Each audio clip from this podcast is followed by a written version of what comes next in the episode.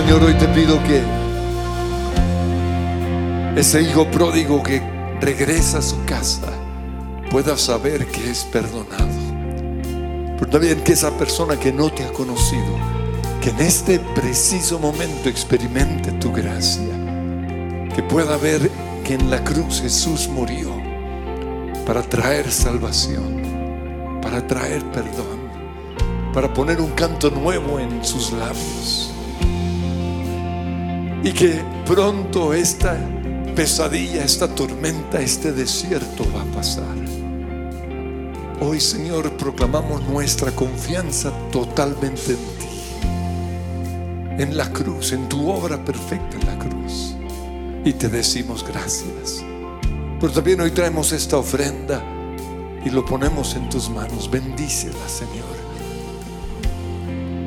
Yo declaro que tú eres mi proveedor en el nombre de Jesús. Amén. Ahora en el lugar de su presencia es más rápido y seguro hacer tus donaciones. Entra ya a www.supresencia.com y haz clic en el link donaciones y listo. Ahora sigue disfrutando de nuestra reunión en vivo.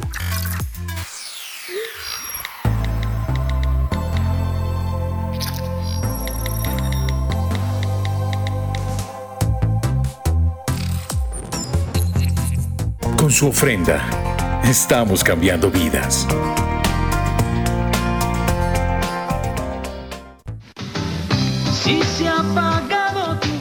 Eh, Marcelo Cezanne tiene un boom impresionante, lanza una canción exitosísima, me convierto en actor, voy a México y allá empieza a pasar algo no tan chévere. Quedo yo en la mitad de una pelea de poderes y de egos muy fuertes entre disqueras, entre gente muy importante de la música y el disco fracasa. Y lógicamente estos dos grandes bichos de la música, en vez de asumir responsabilidades, me señalan a mí y dicen, es culpa suya, es culpa suya.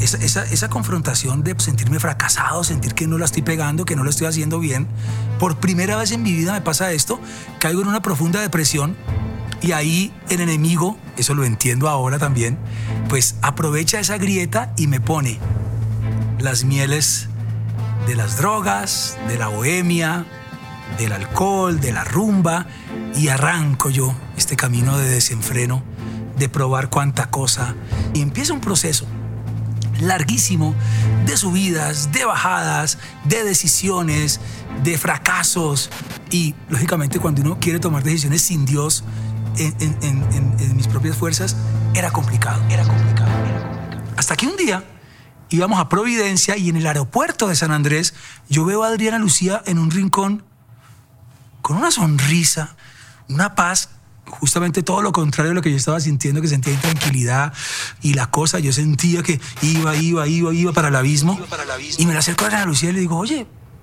¿tú por qué estás tan tranquila? Porque es que estoy haciendo mi devocional. Y yo, ay, ¿qué es eso? Me dijo, no, es que yo soy cristiana y y, pues nosotros leemos la Biblia y vamos anotando. Y yo estoy aprovechando aquí esta espera del vuelo y aquí Dios me está hablando. Y yo le digo, ella está como loca. Dios le está hablando. Hasta que finalmente el 24 de diciembre de 2010 me levanto yo enfermo y yo dije, ya, toqué fondo, esto ya es el final. Entra mi mamá feliz porque era 24 de diciembre y me dice, hola, mi hijo, es 24. Y yo la volteo a mirar así con los ojos enrojecidos, enfermo, feo, oliendo mal. Este, y me dice, ¿qué te pasó? Y le digo yo, mami, la vida me quedó grande. Me mira así y dice, ¿qué me estás diciendo? Le digo, sí, estoy que tiro la toalla. Me dice, ¿tú de qué me estás hablando? Le dije que no pude con esto, o sea, como a las 3 de la tarde llamé a Adriana Lucía y le dije, Adriana, esto está grave. Me dice, tranquilo, por teléfono ella desde el Carito, Córdoba. Me dice, tranquilo, cierra los ojos, vamos a orar. Yo cierro los ojos y ella dice, la, las primeras palabras que, que, dice es, reprendo todo espíritu de suicidio. De suicidio. Y yo, y yo, y yo, y yo. Yo recibí a Jesús en mi corazón el 25 de diciembre de 2010. Pero en el camino cristiano no todo es color de rosa. Ese fue el primer impacto, el primer amor y después empieza uno a ir acá. recaigo en el tema de la, de la fiesta, ya siendo cristiano, no tomo decisiones 100% radicales, quedo tibio, entonces empiezo a entender qué es la obediencia, empiezo a entender qué es la santidad, empiezo a entender que con Jesús y con Dios no hay términos medios, que o soy radical o más bien no. Dios ha ido, me ha ido moldeando, me ha ido llevando a donde Él quiere ir. Me falta mucho, no soy perfecto. Y digo, por gratitud, por amor, por convicción. Ahora sí, te entrego todo, te entrego todo, te entrego todo. Tengo una pregunta que hacerles y es la siguiente. ¿Es el COVID-19 el juicio de Dios sobre la tierra? Pues le hicieron esta pregunta a un pastor de mucha influencia en el mundo y él respondió de la siguiente manera, los que dicen que el COVID-19 es el juicio de Dios sobre la tierra están locos, porque ese no es nuestro Dios. Nuestro Dios es bueno, misericordioso nuestro Dios es compasivo. Nuestro Dios no haría algo como eso.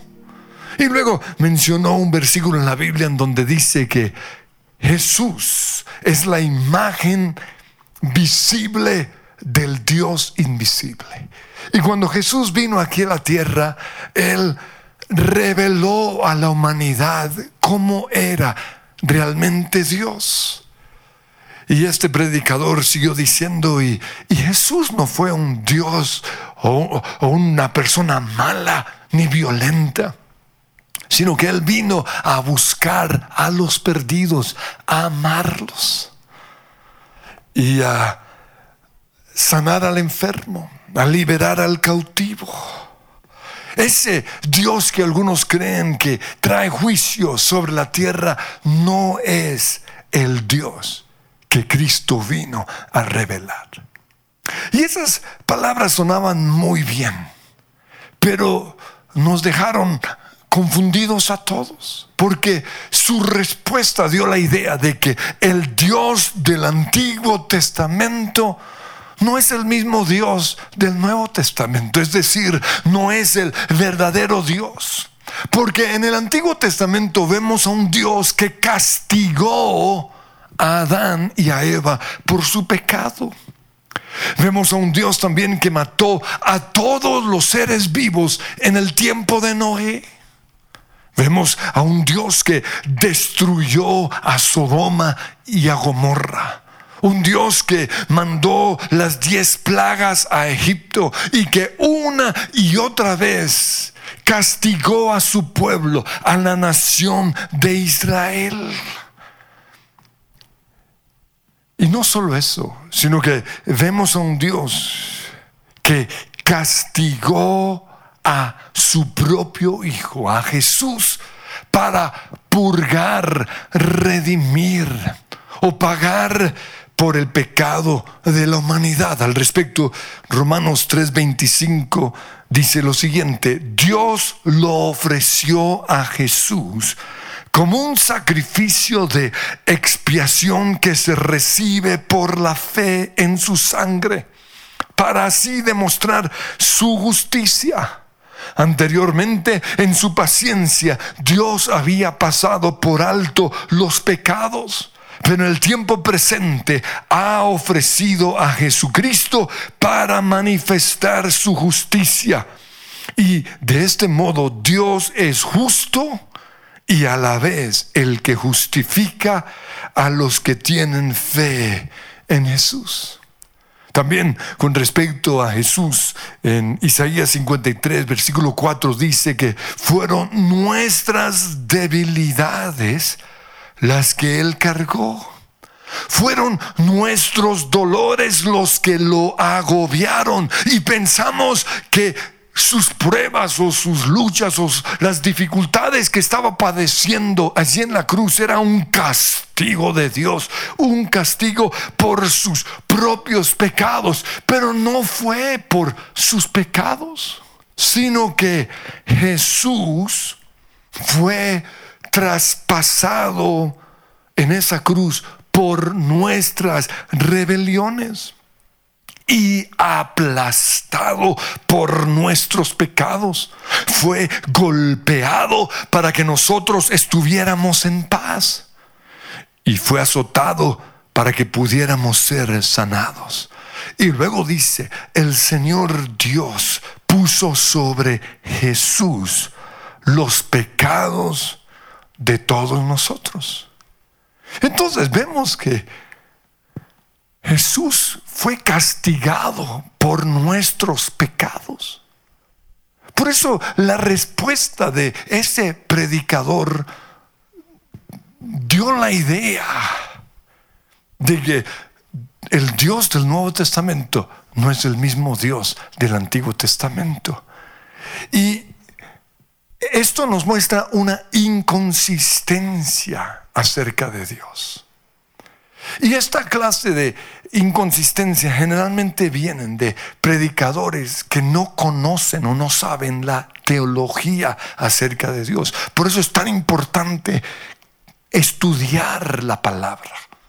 Pero también nos muestran que son personas que ni siquiera leen la Biblia.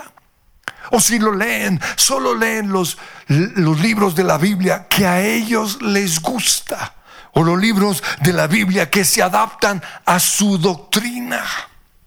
Pero no leen la Biblia en su totalidad. Y el cristiano tiene que leer toda la palabra de Dios, porque toda es inspirada por Dios. No leen el Nuevo Testamento, no leen algunas epístolas, no leen el Antiguo Testamento. Por eso no hay una consistencia entre el Dios del Antiguo Testamento y el Dios del Nuevo Testamento. Y Él es el mismo.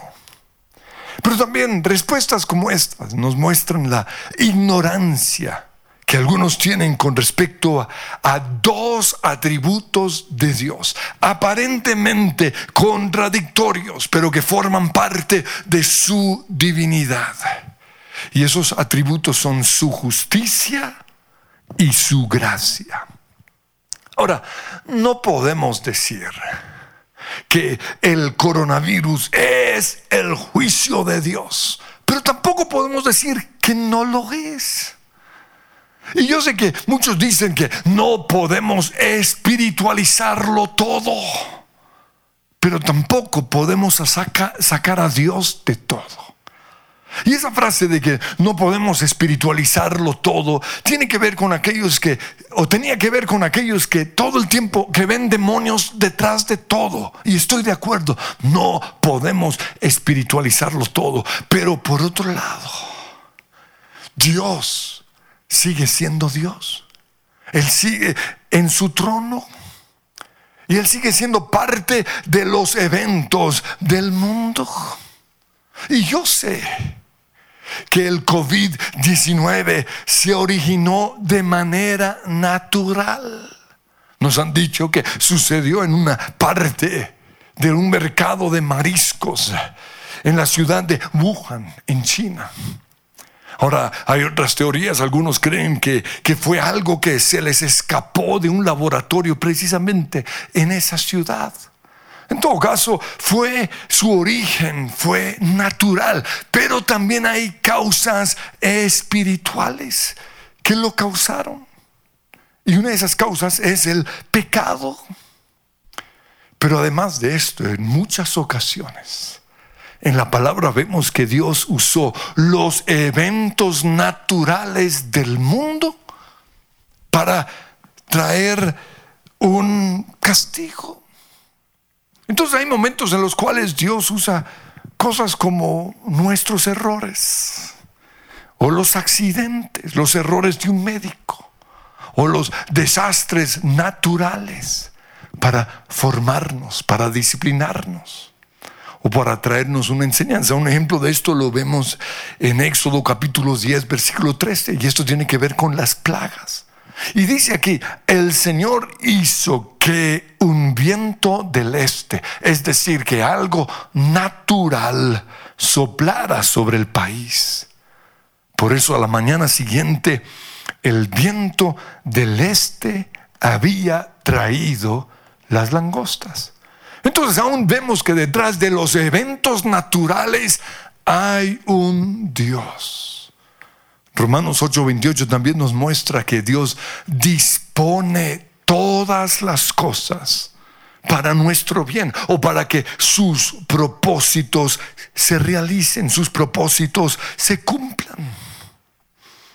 Entonces, ah, hay situaciones que aunque no son planeadas por Dios, como accidentes o catástrofes naturales, Dios aún así las usa para cumplir su propósito. Entonces vuelvo una vez más a la pregunta inicial. ¿Es el COVID-19 el juicio de Dios sobre la tierra? Y esto no es algo que podamos responder con un simple sí o un no. Más bien lo respondo con otra pregunta. Para usted, ¿qué es el juicio de Dios?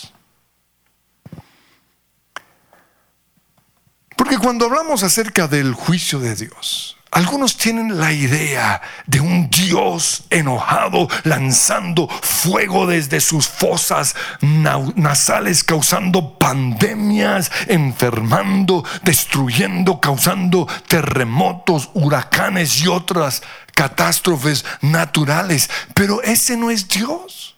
Dios no es el que ocasiona estas desgracias porque la Biblia dice que Dios es el dador de vida. En el Salmo 102, versículo 27 dice, en el principio, el salmista le dice a Dios, en el principio tú afirmaste la tierra y los cielos son la obra de tus manos. Los cielos perecerán, pero tú permaneces todos ellos, todas las obras o, toda la tierra se desgastarán como un vestido, pero tú eres siempre el mismo. En Isaías 51:6 dice, levanten los ojos al cielo, miren la tierra abajo, como humo se esfumarán los cielos y como ropa se gastará la tierra y como moscas morirán sus habitantes. Pero dice Dios, mi salvación, es decir, mi gracia, permanecerá para siempre y mi justicia nunca faltará. Entonces, lo que ha hecho que este mundo sea tan imperfecto, que se esté desgastando, que se esté autodestruyendo, no es Dios, sino el pecado del ser humano. Entonces, para usted, ¿qué es el juicio de Dios? Porque según la Biblia, el juicio de Dios en primer lugar son las consecuencias del pecado. Cuando Dios creó al ser humano, Él estableció leyes. Y si esas leyes son violadas, trae, traen consecuencias. Hay leyes naturales como el fuego, el fuego quema. Si yo meto el dedo al fuego me quemo. Pero también hay leyes espirituales. Y una de esas leyes se las dio al Señor Adán y Eva cuando los puso en el huerto. Les digo que si comían de ese de la fruta prohibida morirían. Y esta ley se sigue cumpliendo hoy, dice Romanos 6:23, la paga que deja el pecado es la muerte. Y en Ezequiel 18:20 dice, la persona que peca es la que morirá. Pero Dios no solo es amor, sino que Él también es justo. Y aunque es Dios, él se tiene que someter a las mismas leyes que Él estableció. Por eso, la consecuencia del pecado es, fue y para siempre será la muerte. Dice Romanos 1.18, ciertamente la ira, es decir, el juicio de Dios, viene revelándose desde el cielo contra toda impiedad e injusticia de los seres humanos, que con su maldad obstruyen la verdad. También en Efesios 5:6 dice, no se dejen engañar por los que tratan de justificar esos pecados. Y en el contexto en el cual el apóstol nos está hablando, él menciona los pecados de inmoralidad sexual, de impureza, de avaricia, cuentos obscenos, conversaciones necias y chistes groseros. Y luego dice, porque el enojo, es decir, el juicio de Dios, caerá sobre todos los que desobedecen. Y lo mismo dice Colosenses 3:6, por estas cosas, por estos pecados viene el castigo o el juicio de Dios. Entonces esa es la justicia de Dios. El castigo, Él tiene que cumplir su palabra. Pero ese castigo, ese juicio, no es algo que Dios quiere hacer sino que es la consecuencia inevitable de nuestra desobediencia. Y como vamos a ver más adelante, el que presiona para que ese castigo caiga sobre nosotros es el diablo. Y Dios que es justo, aunque no quiere, Él tiene que permitir que el destructor traiga el juicio sobre la gente. Entonces, lo que se conoce como el juicio de Dios podría ser el derecho que el diablo tiene de matar y de destruir. Entonces, el juicio de Dios en primer lugar es la consecuencia del pecado, pero en segundo lugar, el juicio de Dios es que se haga justicia en la tierra. Es decir, que las acciones de los malos sean castigadas y las acciones de los justos sean recompensadas. Dice Proverbios 11:31, si los justos reciben su recompensa aquí en la tierra, cuánto más los pecadores perversos. Y le recuerdo que nosotros no somos salvos por nuestras obras, sino por gracia, es decir, por creer en Jesús. Pero eso no significa que nuestras obras ya no tienen consecuencias. Porque de ser así, todos seguirían pecando. Y con el tiempo se apartarían de Dios porque es el pecado lo que nos lleva a no creer más en Dios. Y cuando dejamos de creer en Dios ya no hay nada que hacer.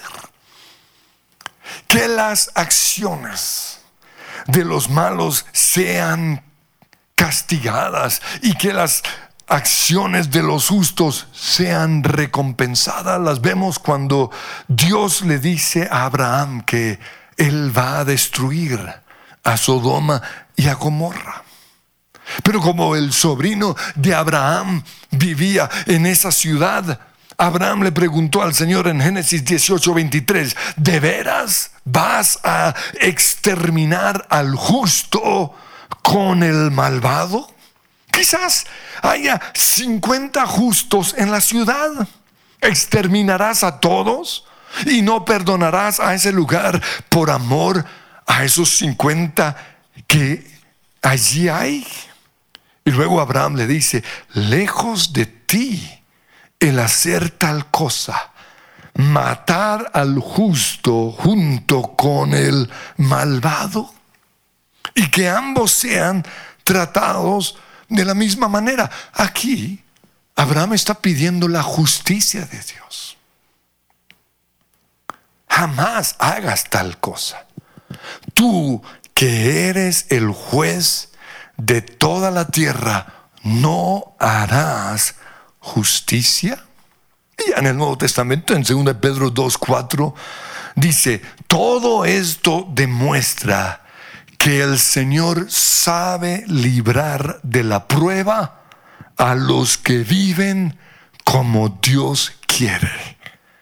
Y Dios sabe reservar a los impíos para castigarlos en el día del juicio. Entonces, el juicio de Dios es que se haga justicia. Pero en tercer lugar, el juicio de Dios es solo para los que rechazan a Jesús y lo desobedecen. Jesús dijo en Juan 3:36, los que creen en el Hijo de Dios, es decir, en Jesús, tienen vida eterna. Los que no obedecen al Hijo, a Jesús, nunca tendrán vida eterna, sino que permanecen bajo la ira del juicio de Dios. Entonces, el juicio de Dios es para los que rechazan a Jesús y lo desobedecen. Pero en cuarto lugar, el juicio de Dios es lo que pasará cuando Jesús regrese otra vez. Y es lo que estamos esperando.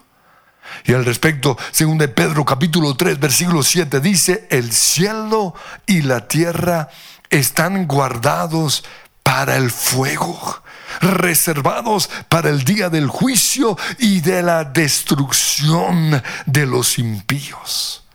El Señor no tarda en cumplir su promesa, según algunos entienden la tardanza. Más bien, Él tiene paciencia con ustedes porque Él no quiere que nadie se pierda, sino que todos se arrepientan. Pero el día del Señor vendrá como un ladrón. En aquel día los cielos desaparecerán con un estruendo espantoso. Los elementos serán destruidos por el fuego y la tierra con todo lo que hay en ella será quemada.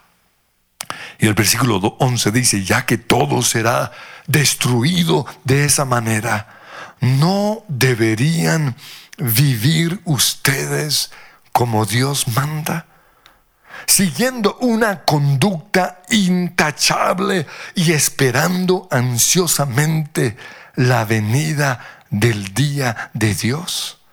Porque según su promesa, esperamos un cielo nuevo y una tierra nueva en los que habite la justicia.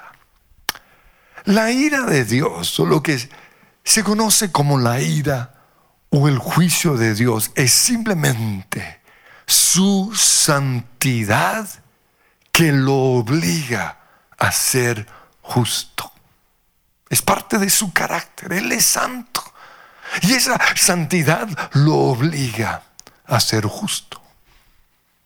Acerca de Sodoma y Gomorra, Dios dice en Génesis 18:20, el clamor contra Sodoma y Gomorra. Y resalto eso, el clamor en contra de estas dos ciudades, el Señor dice, resulta ya insoportable y su pecado es gravísimo.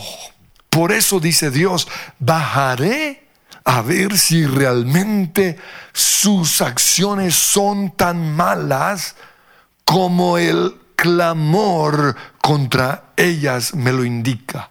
Resalto una vez más, el clamor contra esas acciones me indica que son malas. En otras traducciones dice las acusaciones contra Sodoma o las protestas en contra de esas ciudades, las quejas o lo que se dice en su contra.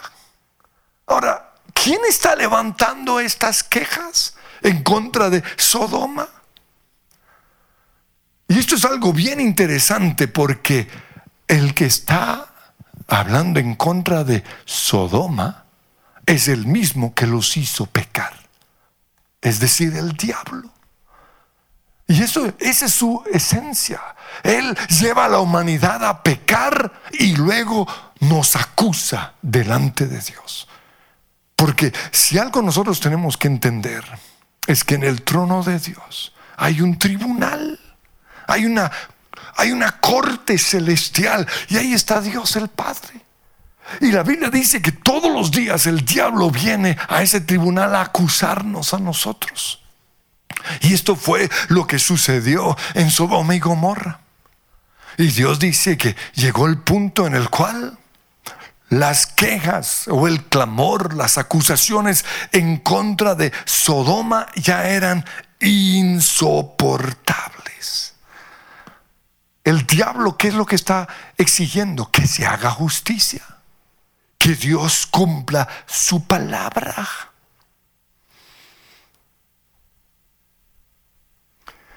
Y en ese mismo tribunal, o en esa misma corte celestial, está Jesús intercediendo por nosotros.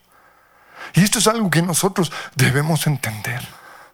El diablo es nuestro acusador y él lo que pide, lo que exige es que se cumpla la ley de Dios. Pero la Biblia dice que Jesús está intercediendo de noche y de día por nosotros. ¿Qué es lo que está diciendo? Él dice, mi gracia los cubre, mi gracia los protege. Yo ya morí por esos pecados, pero llega un momento en el cual la gracia no puede más detener el juicio que las acciones del ser humano merecen. Y es ahí cuando viene el juicio de Dios. Pero que quede claro, el que exige el juicio es el diablo. Jesús intercede por nosotros. Pero seguimos en este pasaje. Dios sabía que el sobrino de Abraham vivía en Sodoma. Por eso fue a hablar con él. Y le dijo lo que iba a suceder. Y en ese momento encontramos a Abraham intercediendo. Génesis 18, 23. Y dice, ¿de veras? ¿Vas a exterminar al justo junto con el malvado? Quizá haya 50 justos en esa ciudad. ¿Exterminarás a todos? Y no perdonarás a ese lugar por amor a los 50 justos que allí hay. Lejos de ti, oh Dios, el hacer tal cosa, matar al justo junto con el malvado y que ambos sean tratados de la misma manera. Jamás hagas tal cosa. Tú que eres el juez de toda la tierra no harás justicia. Y el Señor le respondió, pues Abraham, si encuentro 50 justos en Sodoma, por ellos perdonaré la ciudad, por 50 justos. Pero en ese momento Abraham reacciona y dice, híjole, no hay 50 justos. Y comienza a interceder por 45. Y Señor, ¿y si hay 45? Y Dios le responde de la misma manera, por 45 los perdono. Ah, pero quizás solo hay 40. Pues los perdono. Solo hay 30. O solo hay 20. O tal vez se encuentren solo 10. Y el Señor dice, si encuentro 10 justos en Sodoma, no la destruiré. Y esto nos muestra que por los justos, los que creen en Jesús, que vivimos en una ciudad o en una nación, toda esa nación o toda esa ciudad es guardada, es protegida. Lo triste es que en este caso no había ni siquiera diez justos, solo había cuatro. Y eso, encontramos a Lot, a su esposa y a sus dos hijas. Y lo más seguro es que el único justo de, de, esos cuatro era Lot. Y por eso fue necesario sacarlos de Sodoma. Y el momento en el cual Dios los saca, el juicio de Dios cae sobre Sodoma. Dice Génesis 19, 24. Entonces el Señor hizo que cayera del cielo una lluvia de fuego y de azufre sobre Sodoma y Gomorra. Pero una vez más le recuerdo,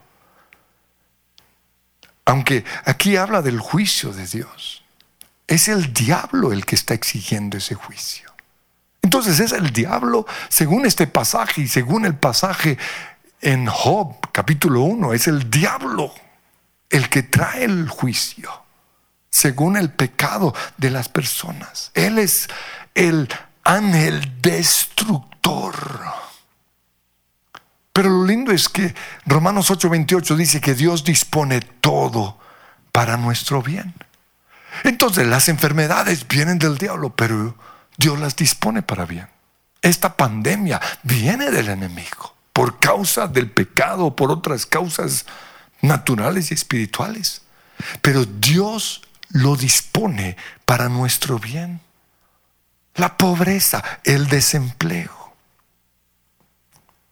las catástrofes naturales y hasta el mismo diablo, Dios los usa para cumplir nuestro propósito. Por eso en Hebreos 12:5 dice, Hijo mío, no tomes a la ligera la disciplina del Señor, ni te desanimes cuando te reprende, porque el Señor disciplina y ya vimos, en este contexto el Señor permite la disciplina o el juicio de Dios él lo permite a los que ama. Y dice, azota a todo el que recibe como hijo. Entonces, el juicio de Dios no es como lo entendemos nosotros en nuestra humanidad cuando habla del juicio, la ira o el enojo de Dios o su venganza. No es así, sino que es su amor y su santidad es su gracia y su justicia.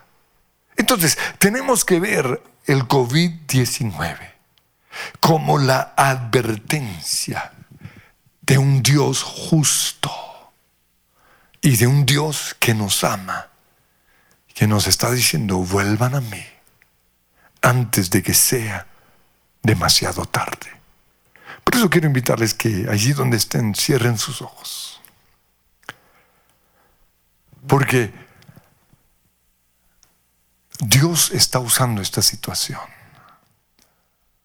para llevarnos a buscarle. Dios está usando esta situación para que nos arrepintamos de nuestros pecados, para que dejemos de ser cristianos mediocres, cristianos mundanos, cristianos que nos quejamos, Dios está usando esta situación para que tomemos decisiones. Y yo le invito que en este momento, usted allí donde está, tome esa decisión. Lo que muchos llaman el juicio de Dios es realmente su santidad, que no puede permitir que haya más pecado. Y aunque en su gracia Él está deteniendo el juicio que esta humanidad merece, nosotros tenemos que usar este tiempo para buscarle.